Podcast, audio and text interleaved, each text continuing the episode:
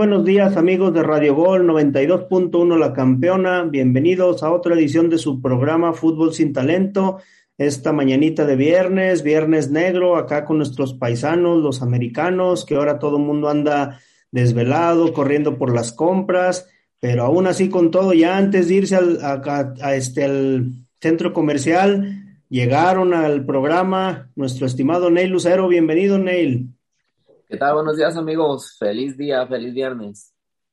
Y también este, la tesorera viene corriendo aquí de las bolsas, con las bolsas del, del mandado, del súper, de las compras y todo, aprovechando el viernes negro, ¿verdad, tesorera?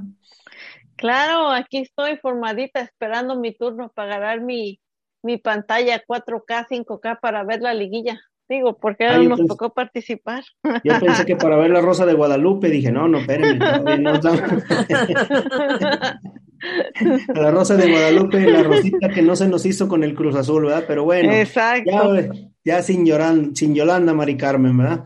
Y bueno, pues vamos a empezar a tocar los, los partiditos de, del día miércoles con el super partidazo entre los Pumas de la universidad y el América, con un marcador estrepitoso este, y un partido con muchas emociones, muchas llegadas en ambas áreas, planteamientos tácticos súper ofensivos. Este, no, no, no, los marcadores se desbordaban. ¿Estás, hablando de un juego de la Champions o de qué estás hablando? No, de un juego de esos que un simulacro que hicieron donde jugaban los niños de 8 años y quedaban 8-7 o algo así, pero no, en este quedaron 0-0. Un super partidazo, Pumas América 0-0. Un Pumas que salió, pues yo creo que con lo mejorcito que tenía, que era con unas dos líneas de un 4-4-2, conjunto con Talavera, el Velarde, Freire, Ortiz y Mozo en la defensa, Saucedo, López, Lira y Álvarez en medio campo, completando las dos líneas de cuatro, y adelante Dinero y de Oliveira, que yo creo que es del brasileño de lo que más ha destacado en estos partiditos recientes de Pumas, y Dinero que también por ahí andan muy peligrosones, y su América salió jugando ofensivamente con un 4-5-1, únicamente con un delantero, con Ochoa en la portería, Laines, Aguilera, Cáceres y Jorge Sánchez. En medio campo con sus cinco mediocampistas, con Madrigal, Fidalgo y Sánchez, tres en medio, con tres contenciones salió para jugar contra el lugar 13-14 de la tabla, con Reyes y Layún y Viñas adelante de delantero. ¿Cómo ven? ¿Qué opinión tienes de este partido, estimado Neil? No, pues la verdad que con esos planteamientos no podíamos esperar más que esto, lo que nos entregaron, un partido súper aburrido. Claro, los Willos, los aficionados del América van a salir a defender a Solari, que el factor Solari funcionó, que un empate de visita siempre es bueno, siempre es conseguir. Ya no sabemos toda esa cantaleta. Ahora, ahora por primera vez, bueno, después de mucho tiempo, tiene a su favor la posición en la tabla. A eso se, a eso se dedicó y a eso se, a de eso se está valiendo y de eso se está colgando el América y Solari. Sí, pues se, quejaron, se quejaron del año pasado en el perdón que te interrumpa, que como los dejaron fuera la América por el gol de visitante de Pachuca. Pachuca tiene la culpa que este partido se haya quedado 0-0 porque se quejaron y fueron ahí con Emilio, papi Emilio, quítanos el gol de visitante. Y ahí tal hicieron. Cambia el reglamento y mira. Cambia el reglamento, ya está, tienes razón, pero adelante, dale, dale. No, pues como decíamos, entonces, este, además, no sé qué les haya parecido, pero el primer tiempo me pareció que Puma salió demasiado alocado, muy revolucionado. Tenía que haber salido con un poco más de calma, de pausa, con más tranquilidad. Claro, ellos salieron con la intención de querer quizá ganar, esa era su meta, me imagino. No creo que hayan querido empatar, el empate no le conviene a Pumas. Entonces, pues mm. igual, por lo mismo que salieron tan revolucionados, no este, no, no tenía la tranquilidad para, ni la calma para pensar, pensar las jugadas, pensar qué iban a hacer, andaban a lo loco nada más y pues el América le convenía eso, el América le, le convenía eso. O sea, ¿crees que le faltó oficio a los jugadores de Pumas? No es que le haya faltado oficio, creo que malinterpretaron la charla, yo pienso que les debió haber dado Lilini, pienso que les dijo, vamos a salir a jugar con ganas, a morder, a apretar, lo que sea, pero lo malinterpretaron, entonces salieron demasiado revolucionados. No, no sé qué haya mirado Jimmy, pero a mí eso me pareció. En el segundo tiempo, creo que cayó todavía más de nivel. Por lo menos el primer tiempo, Pumas entregó eso, pero en el segundo, nada, ni de América ni de Pumas. ¿eh? Bueno, hubo un gol, acuérdate que se anuló por. No, sí, pero estaba fuera de lugar. Pero pues sí, de ahí. Y también hubo, yo vi como, creo que fueron dos, tres jugadas que sí se perdió Pumas, que siento que ahí sí dejó ir el, la oportunidad de, de irse al frente. Precisamente para allá iba. A mí me pareció que fue más peligroso Pumas, o sea, tuvo llegadas un poquito más claras y un poquito más contundente que Pumas. Bueno, no contundente porque ninguno metió goles, pero las, las llegadas de Pumas eran un poquito más, más claras, más elaboradas. Tan espectacular fue el juego que hubo tres, únicamente tres fueras de lugar en todo el partido. Entonces, imagínense, y uno de ellos fue un gol anulado de Pumas. Entonces, ¿qué le podemos pedir a este, a este Pumas para el partido de vuelta, Flaquita? Ay, pues yo creo que prenda unas cinco veladoras y ponga, porque no, yo creo que es que yo siento que, o sea, si Pumas tenía un chance de, de, ganar, era hoy. O sea, poniéndose adelante en el marcador. Porque, pues, siendo honestos, por, por muy, ¿cómo les diré? Como por muy timorato que juegue, que jueguen las huilas, pues van a estar en su cancha, van a cerrar el partido allá y yo me imagino que Solari por lo menos se va a atrever un poquito más, ¿no? Así que pues Pumas, ah, no quiero decir esto, pero no siento que tenga mucha oportunidad en el partido de vuelta. Ahora, como yo coincido con él, el América salió a buscar su 0-0. El América salió a buscar 0-0 y a matar en casa, tan así que solamente tuvo un tiro de esquina en todo el partido. Entonces, imagínate, Pumas tuvo cinco, no aprovechó ninguno, pero prácticamente salió a encerrarse el América en él.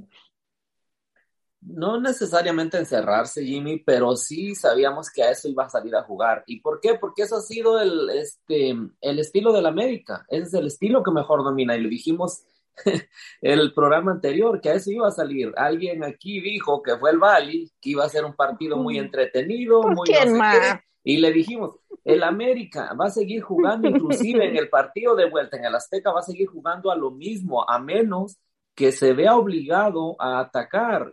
Y para eso tiene que ir perdiendo. De lo contrario, el América no se va a desgastar ni va a salir a proponer. No tiene por qué.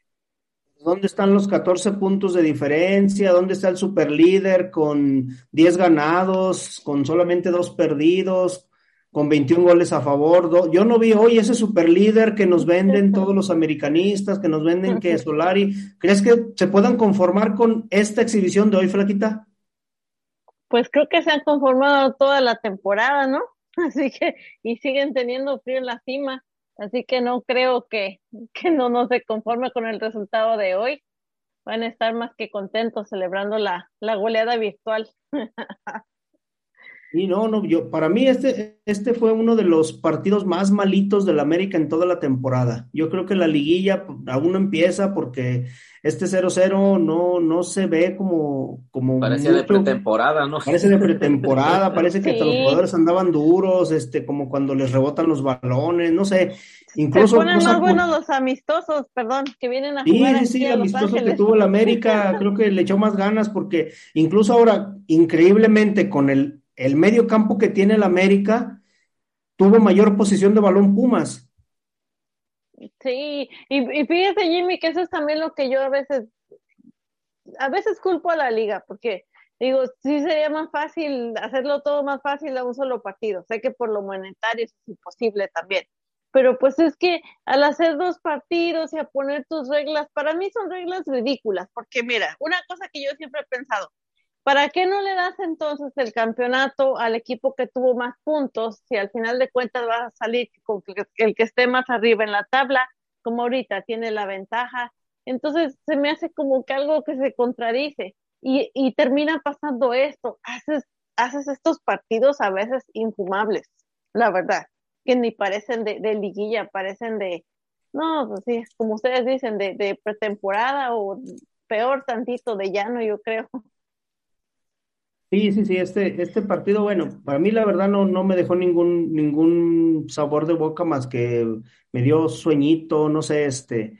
Pero bueno, ¿crees que este Pumas puede dar más, Neil, en el partido de vuelta o ya es lo máximo que da? Mm, creo que sí puede dar un poco más. Lo que necesitan es tranquilizarse, como dije, tranquilizarse, pensar mejor a la hora de atacar, a la hora de jugar, no salir tan revolucionados. Y pienso que sí va a estar este, el juego que viene todavía puede que esté más aburrido porque el América, si no se ve obligado a atacar, se va a replegar. El América va a estar a lo mismo a jugar lo que jugó todo el torneo. un error, ¿no? De los Pumas. correcto, como dijo la flaquita. Ese es su estilo, es lo que mejor domina. Va a salir a defenderse bien, a esperar, a esperar un error por ahí si lo comete Pumas, un contragolpe y olvídense, si consigue un gol, no, pues ahora sí que volvemos a ver el tu camión, nomás que este va a ser el Wilomión. Perdón, no sé si más, se interprete. Va a ser el Wilomión. Ahora, fíjate que curiosamente, viendo los cambios que hizo el América, o sea, si tú oyes los, los nombres de los cambios que entra Córdoba, que entra Roger Martínez, que entra Henry Martín, tú te podrías imaginar que, ay, pues es un equipo ofensivo, porque están eh. entrando gente, gente que sabe tocar el balón, gente que ha demostrado en partidos que puede jugar mejor pero entonces yo digo, si haces esos tipos de cambios ofensivos, ¿en dónde se refleja que los metiste tu táctica? ¿Cómo la reflejas que en realidad son ofensivos? ¿O no sé ustedes qué opinen de esos cambios? Pues a mí, por ejemplo, yo, yo sentí, digo, en lo personal, ¿para qué mete a Córdoba los últimos cinco minutos? Yo creo que el muchacho ni siquiera se alcanzó a, a subir bien las medias para entrar al partido. la verdad, no sé si, no sé qué pretendía Solari, si de repente yo sentí como que hizo los cambios nomás para perder el tiempo, que dejar perder el tiempo, porque no, no... me refiero a los nombres, o sea, los nombres te dicen que son jugadores que saben, ¿no? Sí, está Roger Martínez, entró también, ¿no? Ajá, ajá, pero en la cancha no se vio esa parte de que ellos supieran. Ahora, no sé si se fijaron, igual dirán los, los, este, nuestros algunos radioescuchas, Willos, que por ahí tenemos, saludos a todos ellos, que que a veces le tiramos mucho hate a la América y a Ochoa sobre todo, pero ¿se fijaron los balones que se volvió a soltar Ochoa? Sí, está, no sé si ha perdido confianza, no sé qué pasará, ya ven que mucho se ha dicho inclusive por ahí que tiene alguna alguna falla, algo está mal con la su vista, la visión, no sé, no, no sabemos si será realidad o no, pero sí, es sorprendente a veces cómo suelta ciertas pelotas, pero bueno, pues este, quizás sea ya error desde su técnica, ¿verdad? Desde ahora sí que desde formación, no sabemos, eso también puede ser. Sí, a mí me llamó la atención eso que volvió a soltar un balón que, porque no había ningún, nadie de Pumas ahí, y este, y pudo recuperarla, pero si ha pasado lo mismo que pasó en los dos últimos partidos de Estados Unidos, vuelven a rematar un balón que deja en el área chica, ahí cuando el portero lo primero que le dicen es echarla para hacia afuera, ¿no? Sí. Pero, pero bueno, este, a final de cuentas, este, y por el otro lado de Talavera, yo lo vi muy, muy seguro, este, por arriba, incluso dos, tres salidas que tuvo muy bien, este, y ahí es donde tú comparas un poquito lo, los porteros. Claro, no se va a comparar lo que ha ganado Talavera, lo que ha ganado Ochoa, pero ahí es donde ves tú un poquito la madurez de cada uno. No sé ustedes en ese aspecto cómo lo, cómo lo vieron. Más pues lo mediático. Pues sí, es lo que siempre hemos dicho, nomás porque Ochoa vende shampoo, por eso ahí lo sigue siendo el y bueno, pues, de la selección. Antes de irnos a la pausa, porque ya el productor nos avisó que ya se nos está acabando el tiempo. A ver, pronóstico para el partido de vuelta, tesorera. Ah, yo digo que voy con Pumas, 1-0. 1-0 Pumas. Neil, pronóstico. Yo también, yo no me atrevo a dar el resultado, pero sí voy con Pumas. Yo dije que la serie se la llevaba Pumas y me mantengo.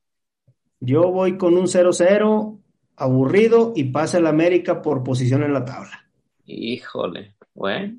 Pero bueno, pues o sea. Entonces, este, no, ahora sí te van a querer nuestros amigos Willos porque has sido con sus Willas. Ahora sí te los estás ganando definitivamente. Lo que no, saben es que Jimmy, lo que no saben es que Jimmy le aventó la buena vibra Cruz Azulina. ¿A poco sí? No, no sabía que no sabía que eso lo tenía por ahí guardadito, pero bueno, es, bueno saber. No, llego a los niveles de Mama Potra, pero bueno, por ahí este, vamos a desearle suerte. bueno, amigos, vamos a, nuestra primera pausa y regresamos aquí a Fútbol Sin Talento. Lléveselo, productor, vámonos. Vámonos.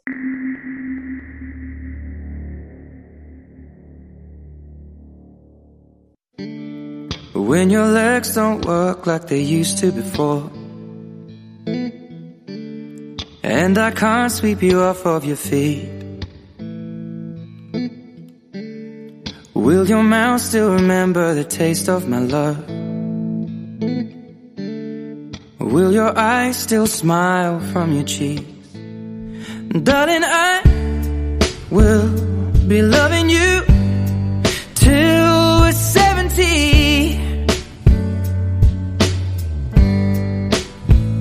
And baby, my heart could still fall as hard at 23. And I'm thinking about how people fall in love in mysterious ways. Maybe just the touch of a hand.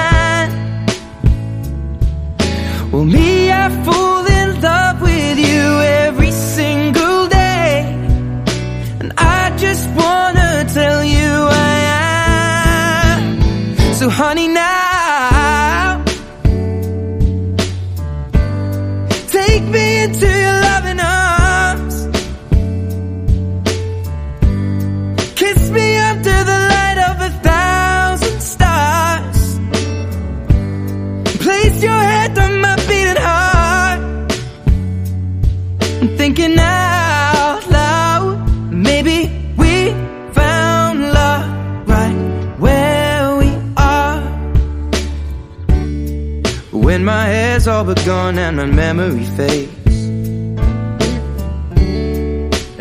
crowds don't remember my name. When my hands don't play the strings the same way. Mm, I know you will still love me the same. Cause honey, your soul could never grow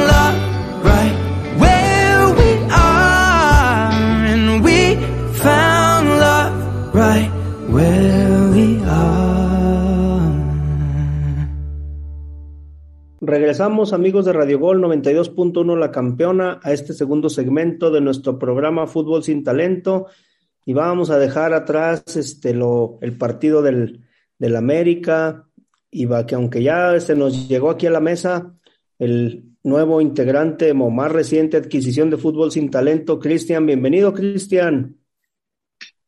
Buenos días. Buenos días. Gracias, gracias. Aquí apoyándolos para ver qué show con eso de los juegos. A ver, antes de pasar al, al partido que sigue, tú como americanista, ¿quedas conforme con la presentación de tu super equipo, con ese partidazo espectacular, bien jugado y todo que tuvieron? No, pues la verdad no, o sea, fue un mal, mal desempeño de, de los jugadores y del plan que tenía el técnico. Pero pues yo creo que esperan ir a ganar a la Azteca, o sea, pues no nos queda de otra más que esperar a ver qué pasa. ¿No estás de acuerdo conmigo en que no se notó la diferencia de puntos en cancha? Sí, no, nada, nada. No hubo diferencia. Eran como si hubiéramos visto un juego de la primera jornada y que nadie daba nada por ese juego, ¿no? No parecía de liguilla, pero bueno, dejemos ese partido aburrido y vamos a hablar de otro partido igual de aburrido. Qué lástima que yo creo que nuestro amigo Ney Lucero se fue porque no quiso, le dio vergüenza hablar de ese 0-0 de Monterrey con Atlas, Atlas que de visita, creo que para mí es un buen resultado del Atlas ir a, ir a Monterrey, sacar un 0-0 en espera de hacer un gol en la vuelta, un Monterrey que se paró con un 4-1, 4-1, solamente con un contención, pero casi prácticamente nueve jugadores, diez jugadores atrás, solamente Funes Mori en punta, se paró con parte de su mejor cuadro, con Andrada, Moreno, Andrada de portero, portero que ha hecho buen trabajo para mí, su defensa con Vegas, Moreno, Graneviter y Aguirre, con Ortiz en la defensa, en el, perdón, en la contención, junto con Gallardo, González, Rodríguez y Mesa en el medio campo y arriba Funes Mori. Y Atlas también se paró, yo creo que muy respetuosamente ante, ante un Monterrey que venía haciendo bien las cosas o que se vio muy bien ante Cruz Azul, porque se paró con un 5-3, 5-3-2 con Vargas en la portería, Reyes, Angulo, Nervo, Santa María y Zaragoza, con tres en medio campo, con Márquez, Rocha y Torres, y adelante Quiñones y Furch. ¿Cómo vieron este 0-0, Cristian? ¿Tú cómo, qué opinas de este 0-0 del Atlas? Pues estuvo para ayudar también, igual que el del América, ¿no? Es un partido aburrido en el que ambos equipos tenían, tuvieron llegadas, pero pues no concretaron, ¿no? Y Monterrey nada más se fue a encerrar. Monterrey se, se encerró en su casa. Tesorera, ¿usted cree que Monterrey con esto fue buen resultado para ellos sacar un 0-0? Pues, mm, pues me imagino que sí. Aunque yo sí quiero decir, para mí sí el Monterrey estuvo un poquito mejor en el segundo tiempo. Siento que, bueno, con los cambios yo sí lo vi ya un poquito más, este, más, um, más ofensivo. Eh, de hecho, ve que hubo un, este, un gol fue en fuera de lugar, me parece, ¿no? Que le anularon uh -huh, uh -huh. Sí, sí, a sí. Monterrey. Siento, y sí se notó el, el, para mí sí se notó un poquito más ya ofensivo, como que siento que ya tal vez esa era la tirada del segundo tiempo, ver si estaban las cosas tranquilas ya, este, tratar de ganar el partido y no, no se le dio. Lo, lo único que sí me queda de duda de estos dos partidos que pasaron con respecto a las, a, a las, a las Huilas y a Monterrey y a Pumitas y digo, bueno, entonces que nomás al Azul lo agarraron de piñata los Pumas y el, y el Monterrey, porque pues aquí no vi a ninguno de los dos en, en los Precisamente eso es, lo que, eso es lo que yo iba a comentar. Si este Monterrey, ¿cuál es el Monterrey que, que, debemos de ver? ¿Este Monterrey que jugó, que empató a cero con Atlas o el Monterrey que le ganó a Cruz Azul, Cristian? ¿Cuál es el Monterrey verdadero? Pues yo creo que el de que, que, jugó contra Cruz Azul, ¿no? O sea, yo, yo, siento que además fue táctica de los técnicos el agarrar y bueno, este vamos a ganarlo en nuestra casa, ¿no? O sea, totalmente encerrarse, a ver qué, qué salía y qué no salía, pero fueron muy, muy dóciles con el juego el día de ahí. Más que táctica, a mí me huele eso a cobardía. O sea, la verdad. Porque yo digo, ¿tenían con qué? La verdad, o sea, hablando en serio, tanto Monterrey como América tenían con qué enfrentar a, a, a los que enfrentó y para mí imponerse, pero bueno. Yo creo que Monterrey intentó, ¿no? Porque los cambios que hizo por Vincent. Vincent, Vincent Janssen, sacó a Fallasmori, metió a Joe Campbell, que Fallasmori nomás le mete goles al Cruz Azul y a los demás equipos no. Y Dubán Vergara, sacó, salió Maximiliano Mesa. Yo creo que sus cambios fueron ofensivos, buscando, buscando llegar, este, buscando meter algún gol. Y por el otro lado, pues este Atlas, yo creo que no, pues no hay, no hay mucho, mucho que reclamarle, porque a final de cuentas, Atlas con lo poquito que tiene, pues ya está con prácticamente con un pie en semifinales y si mantiene ese 0-0, el Atlas ahí está, merecida o inmerecidamente, tiene un, plantel modesto. Para mí, si vemos la nómina de Monterrey y de, y de Atlas, este, yo creo que Monterrey no esperaría. Si yo creo que si les pregunto hace dos semanas por quién apostarían un 0-0 a Monterrey Atlas, yo creo que ninguno apostaría, ¿no se apostarían por un 0-0? No. no. y este sí, eh, perdón, este sí es un plantel modesto, ¿no? Como el que andan diciendo por ahí del América, que le andan dando demasiadas concesiones, con que, ay, Solari está haciendo mucho con este plantel, pobrecito, le dejaron las, las obras de no sé qué tanto, por favor, pero bueno, en fin. Pero ya, ya dejemos de hablar de las Willis, pero ya pasó el, el, segmento del lloriqueo pasado y ahorita ya vamos a, vamos a seguir analizando al Monterrey, que tuvo siete tiros de esquina contra tres de Atlas ¿Por qué? No sé si se han dado cuenta que últimamente en liguillas y en el torneo regular la mayoría de los equipos no aprovechan los tiros de esquina. No sé ustedes si, se han dado cuenta de esa, de esa parte. Pues sí. Dale, dale, Cristian. Sí, o sea, yo creo que no estudian o no trabajan ese tipo de, jugadas, porque al final o, las estudian demasiado porque ya el momento de plasmarlas nunca les sale nada, ¿no? Y siempre terminan este, teniendo errores con los tiros de esquina. Bueno, eso es al menos lo que yo pienso. ¿Usted cómo ve, tesorera? ¿Por qué no aprovechan los tiros de esquina, las, las jugadas a balón parado? Bueno, los tiros libres o jugadas a balón parado sí, pero los tiros de esquina la mayoría de los equipos no ha no ha aprovechado en este torneo o será que los equipos ya trabajan un poco mejor o, cómo podemos ver esa parte? Yo lo que he visto este, e, es que últimamente hacen como muchas jugadas en pase corto, no sé, en algunos tiros de esquina, como que ya no, eh, no sé si ya no la quieren tirar al, como le llaman a la olla, mandar a la olla a ver si alguien la, a ver si alguien latina. No, no sé qué, qué será, pero pero sí he visto yo eso que usted comenta, Jimmy.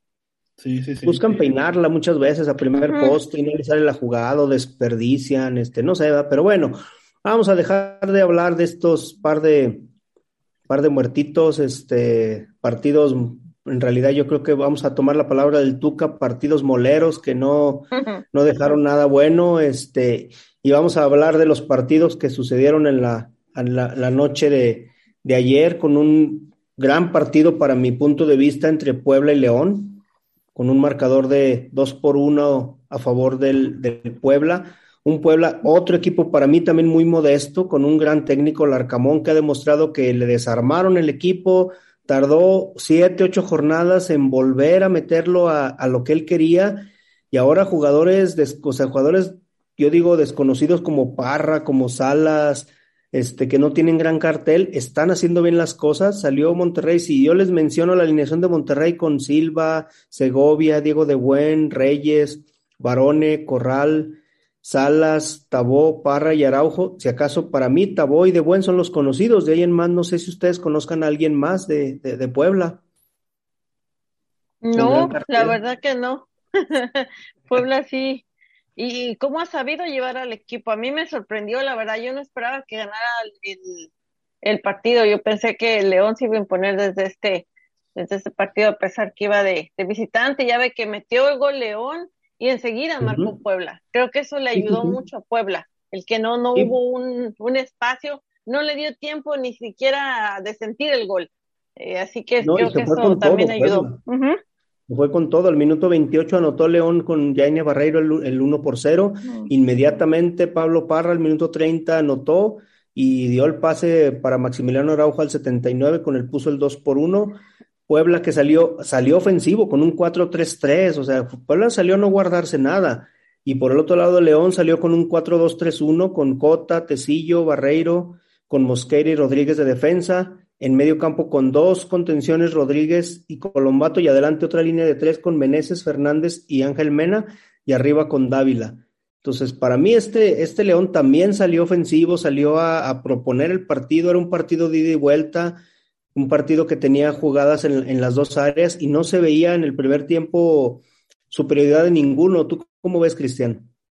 Sí, sí, no, no. Eh, el Puebla salió con todo a tratar de, de tomar ventaja o tratar por lo menos de que no le metían 20 goles. Y pues de, desafortunadamente, pues León la cruz azulió, ¿no?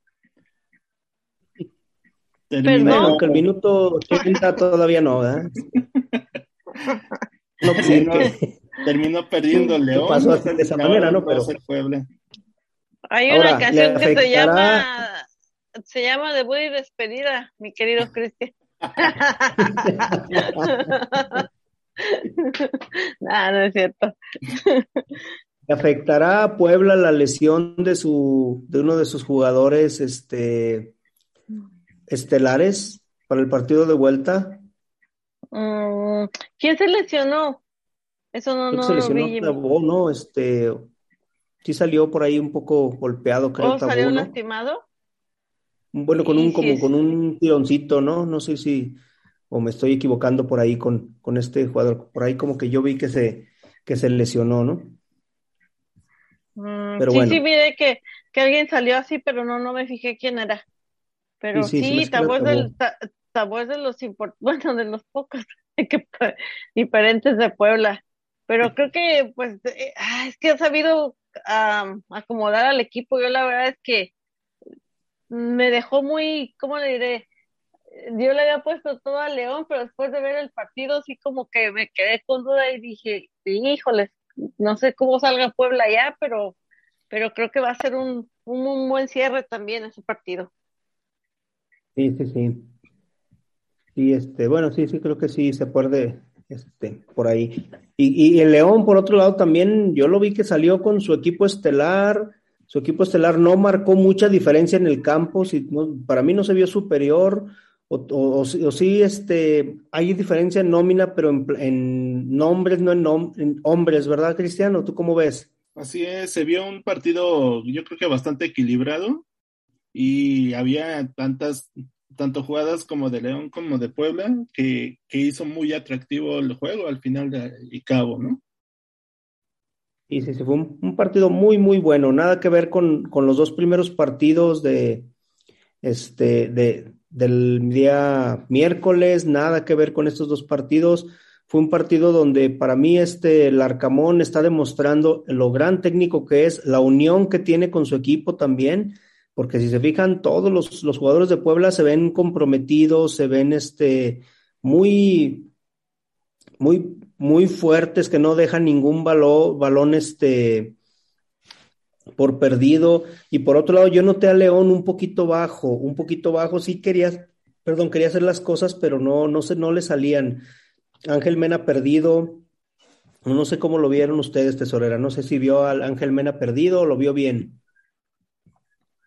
Pues lo vi en, yo lo, lo vi en un partido, bueno, regular. Siento que pudo haber dado un poquito más, tal vez, pero es que mm, no sé si yo me equivoco, pero siento que de repente, este, como que a todos les sorprendió Puebla, o sea, no solo a nosotros, como que también a, a, León le, le, le, sorprendió Puebla y como que no sé, no, no fue su noche, no, no sé, es un partido bueno y, y pues a la vez como como yo creo, como yo lo vi, es que también al León le sorprendió el Puebla. ¿Qué podemos esperar antes de irnos a la pausa en el partido de vuelta, Cristian? Pues yo creo que el León va a ir a poner todas sus canicas en juego en el regreso y pues a ver qué tal, qué, qué tal se ve, si no se van a encerrar estos Pueblas o alguno de ellos dos, a ver qué, qué pasa, pero yo creo que sí va a ser mucho más emocionante que los dos juegos del miércoles, ¿no? ¿Coinciden conmigo en que fue uno de los partidos más atractivos de estos cuartos de final? ¿Uno de los mejores partidos de estos cuartos de final? Sí, yo creo que sí. Sí, sí, para mí fue uno de los, de los mejores partidos y la vuelta yo creo que va a ser mejor, ¿eh? porque Leo, no creo yo que Puebla se vaya a encerrar, yo creo que Puebla irá a buscar un golecito más que le permita amarrar ya tener un poquito de ventaja. Pero bueno, ya aquí la productora nos está presionando. Vamos a nuestra segunda pausa y regresamos aquí a Fútbol sin Talento. Vámonos, productor.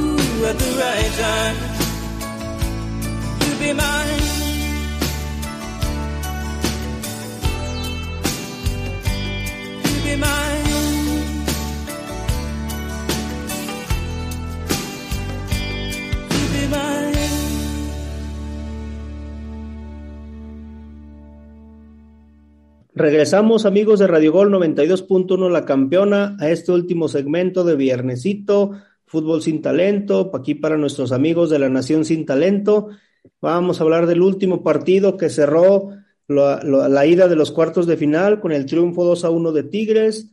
Tigres que se puso adelante 2 a 0 al minuto 4 con un gol de Diego Valdés y al minuto 12 con un gol del Mudo Aguirre y Pierre, André Pierre acortó el marcador con un gol, un golazo de tiro libre de, de larga distancia, pero bueno, perdón, de un balón ahí de, de fuera del área al minuto 74.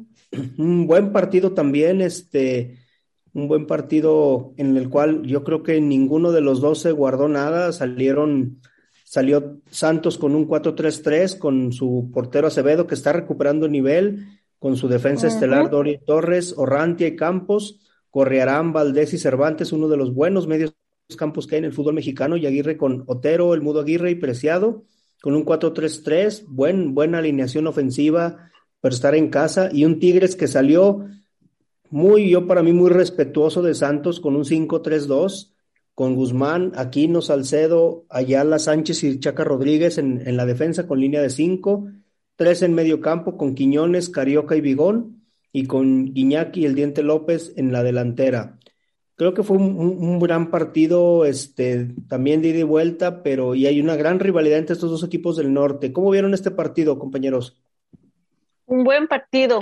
Este sí fue un partido de, de eliminación. Sí se notaba que los dos equipos salieron a, a, a tratar de eliminar a su rival. A mí me gustó mucho en lo particular. ¿Cómo Sí, lo sí. viste, Cristian?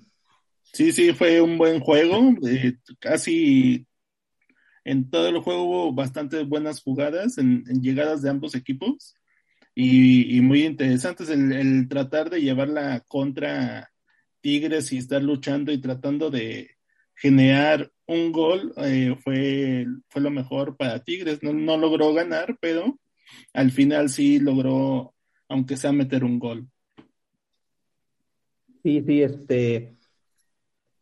Yo creo que este Santos está poco a poco recuperándose. Es un Santos para mí muy peligroso, porque bueno, recordemos que es el subcampeón actual y el hecho de estar en casa, abriendo en casa, ir ganando 2-0. Yo al principio no veía por dónde Tigres pudiera cortar la distancia. Se veía muy superior Santos, incluso Sí. por momentos no le prestaban el balón a Tigres. A final de cuentas, Tigres supo, supo cambiar eso tan así que llegó a un 64% de posesión con un 36% de Santos, pero los primeros 25, 30 minutos para mí fueron totalmente de Santos. Tigres no veía ni por dónde, o no sé si ustedes vieron algo diferente. No, así exactamente. Eh, me, eso fue lo que me gustó de, del partido, que siento que, que Santos sí salió con esa mentalidad de, de, de imponer su, de su localidad, de decir, esta es mi oportunidad, aquí tengo yo que, que tratar de ganar esta, esta eliminatoria. Eso me gustó. Y me gustó mucho el, el, el gol de, de, del Mudo Aguirre. Me gustó esa jugada de Santos en particular.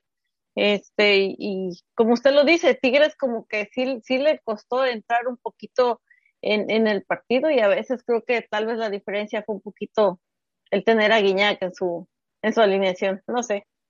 De haberse ido un 2-0, Cristian, ¿crees que hubiera estado muerto el Tigres o si hubiera podido remontar con el 2-0?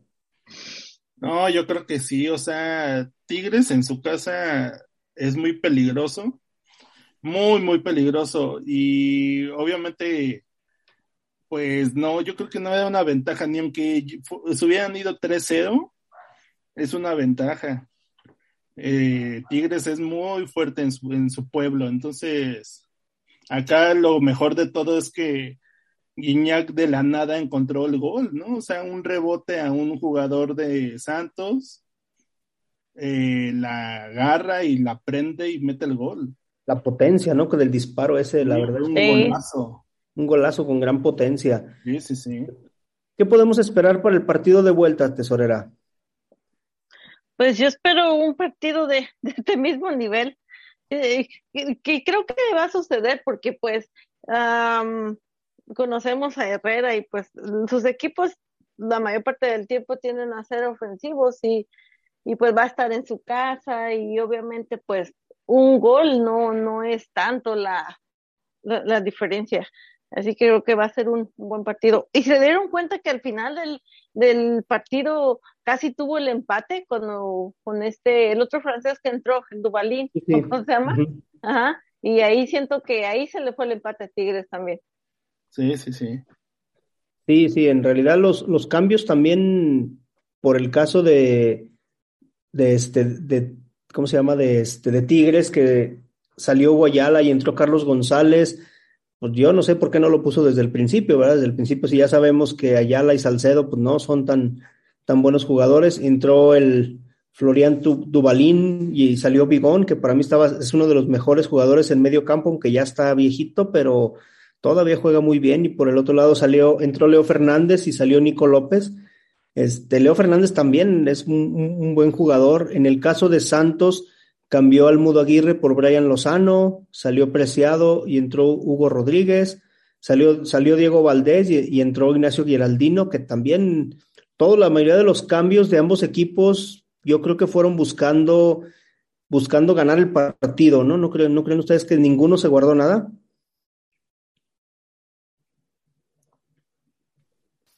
Sí, yo no, no, no creo que se hayan guardado nada. Están tratando, estaban tratando de, de llevar la victoria de una vez para tratar de cerrarlo, pero pues sigue siendo, o sea, realmente no es un, un gran, un marcador con gran ventaja el 2 a 1. 2 a 1, no pudiera haber sido más, pero bueno, yo creo que para Santos es bueno. Por ahí se menciona que el técnico de Santos ya lo sondeó la selección de Uruguay, pero les dijo que no, que él tiene contrato hasta finales del 2022 con Santos y que quiere quiere culminar de, de, buena manera. Yo creo que este es, es una, un, habla bien de ese técnico, ¿no? ¿no? No sé ustedes qué opinan de eso. Sí, un técnico por lo menos respetando al equipo en el que está. No sería un tirachambas como Osorio, ¿verdad? Ni como otros. que les llega una selección y que quieren irse, irse para allá. Pero bueno, vamos a dejar estos partidos, vamos a ver pronósticos para los partidos de vuelta y quién avanza a la final. Vamos a empezar este partido de América Pumas, Cristian, va a ganar Pumas, ¿verdad? no, No, claro, claro que va a ganar el América. Yo creo que va a ganar un 3-0, yo creo. Ay, sueñas, va a golear Pero ¿cuánto hace que no mete un 3-0 el América, Cristian? No sé, bueno, a lo mejor en el. PlayStation sí, ¿no? A lo mejor en el PlayStation sí puedan meter un 3-0. bueno, pero está bien, 3-0. Yo digo que muy apenas 1-0 van a pasar las huilas. Tesorera, pronóstico. Ah, yo digo que van a pasar los Pumas. Van a pasar 1-0. los Pumas, 1-0.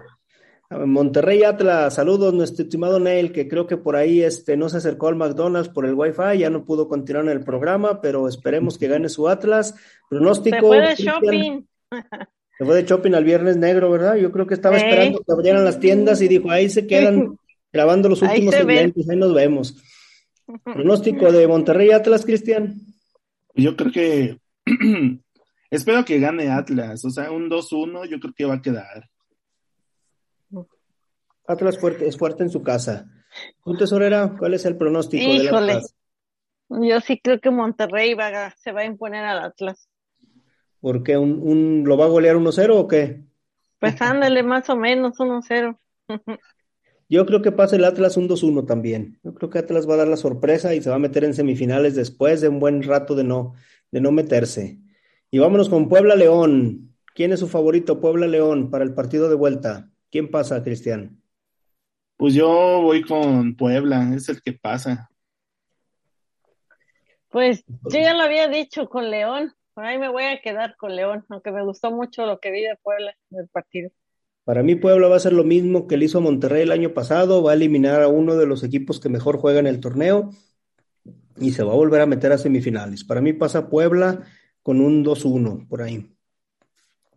Y por último, para cerrar la, la liguilla, los cuartos de final de ida, que ya el, domingo, el lunes volveremos a hablar de los, los que están en semifinales. Favorito de Santos Monterrey, Santos Tigres Tesorera, el Monterrey amarillo. Am, yo me quedo con Santos Pasa Santos a la final, a las semifinales. para las Cristian, semifinales. Pues yo odio a los Tigres, pero yo creo que esta vez pues van a pasar ellos. ¿porque le ganaron al América o por qué los odias? no, ya tiene años. y sí, por eso. Yo creo que gana Santos. Yo creo que gana Santos. Para mí también pasa Santos y, y el Piojo en su primer temporada con Tigres, ahí se queda, hasta ahí llega. Pero bueno, esperemos que pasa ya el próximo programa, el próximo lunes, veremos quiénes son los semifinalistas aquí en, en Fútbol Sin Talento.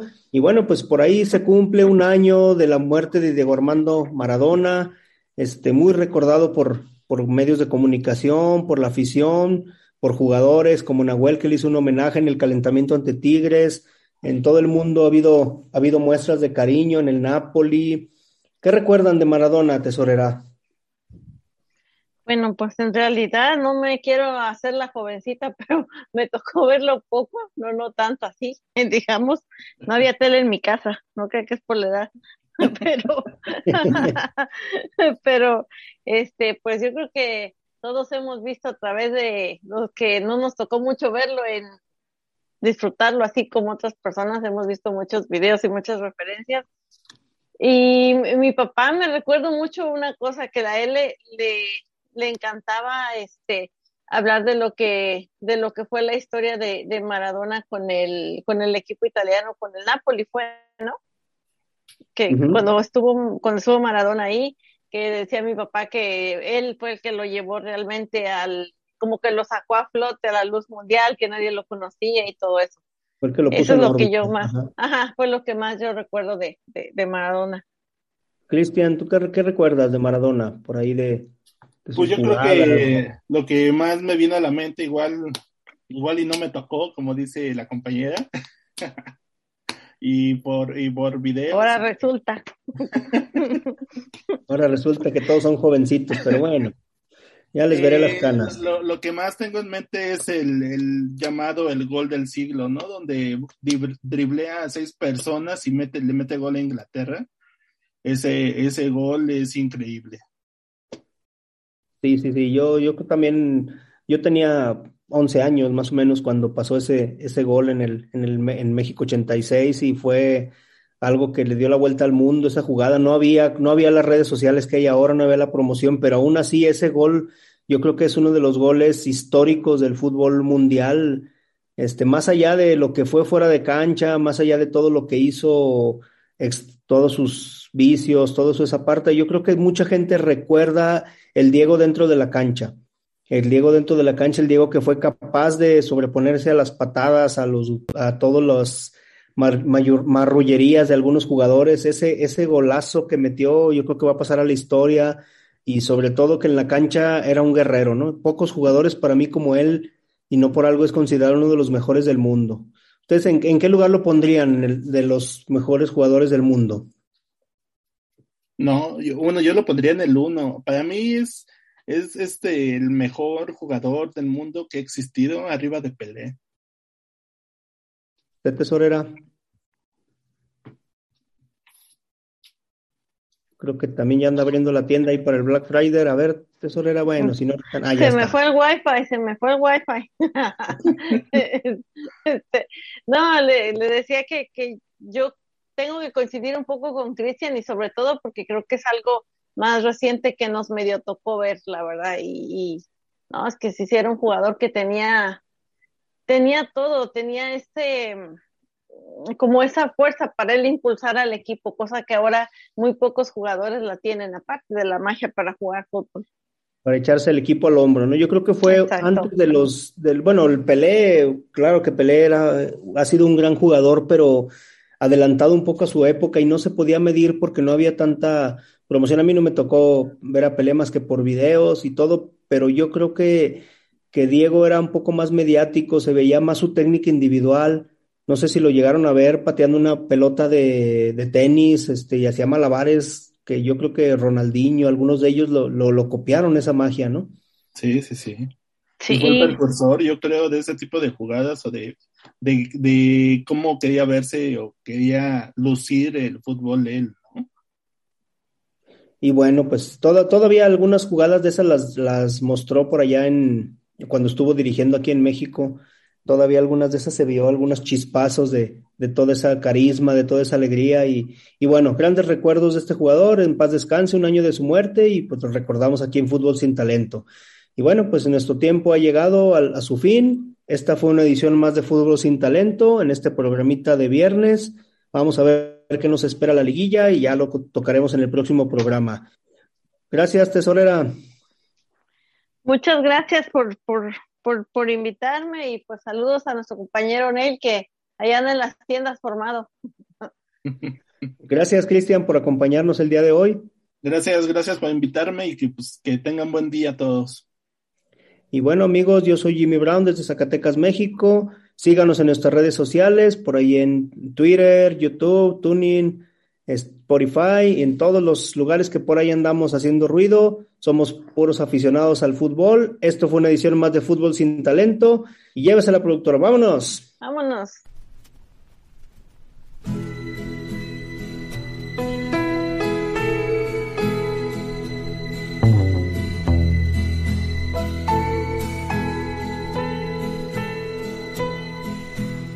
I can think of younger days when living for my life was everything a man could want to do. I could never see tomorrow.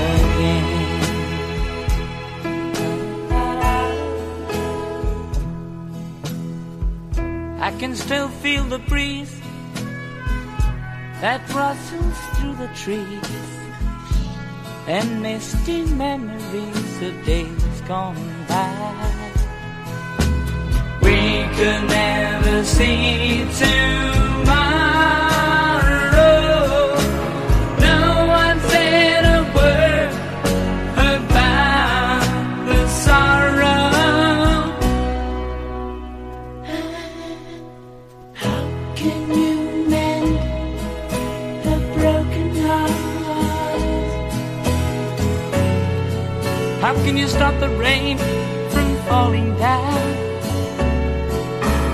How can you stop the sun from shining?